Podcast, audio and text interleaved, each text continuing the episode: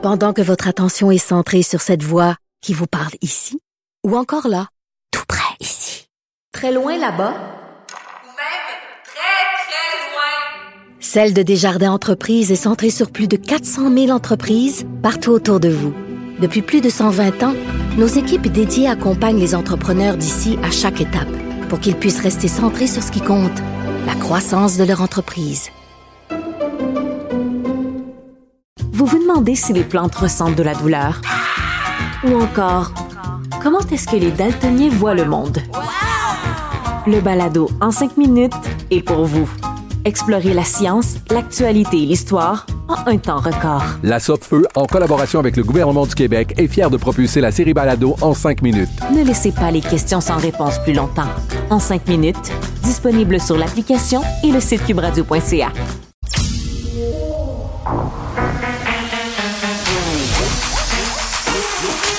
Elle a une opinion sur tous les sujets. Pour elle, toutes les questions peuvent être posées. Geneviève Peterson. Cube Radio. Salut tout le monde, bienvenue à l'émission.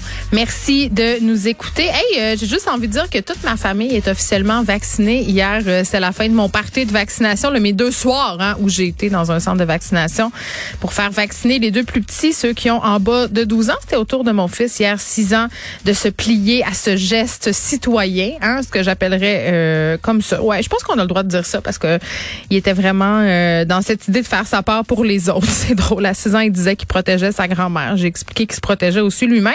Mais disons que ça tombe bien parce que aujourd'hui, on a franchi la barre des 1000. Ça fait longtemps qu'on n'avait pas vu ça.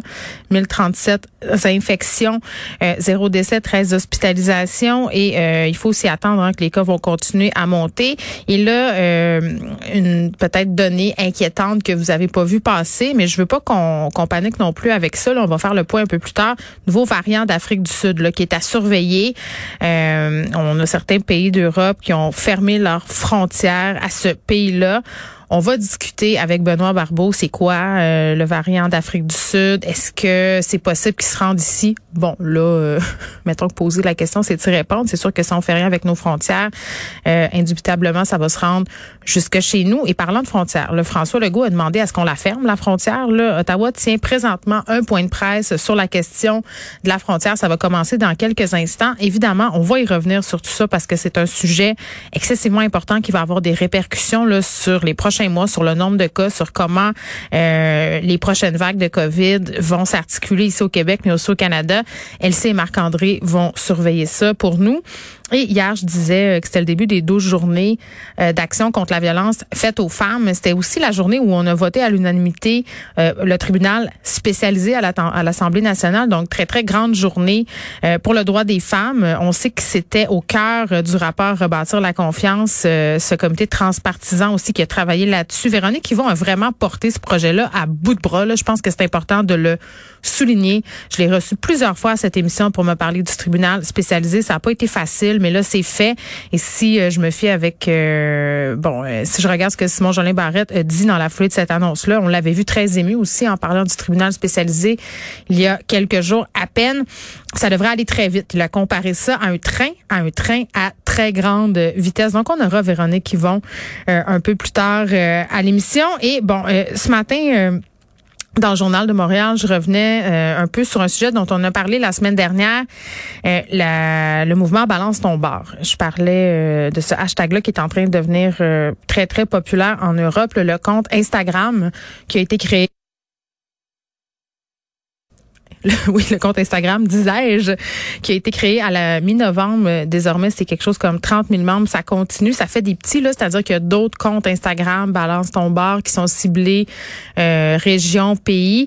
Et euh, je disais que c'était aussi chez nous, hein, le mouvement Balance ton bar, là.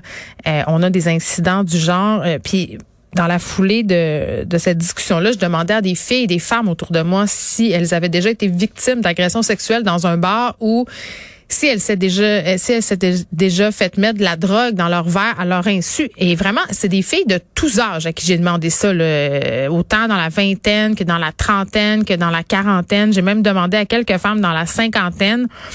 Euh, et tout le monde à peu près me répondu oui. Le monde a des histoires à raconter sur des agressions qu'elles ont vécues dans des clubs, dans des bars, dans des cafés. Euh, beaucoup d'histoires de drogue, du viol aussi. Là, ça, ça m'a un peu jeté à terre. Et je veux juste dire, on a fait des recherches. Euh, J'essaie d'avoir des chiffres avec le SPVM.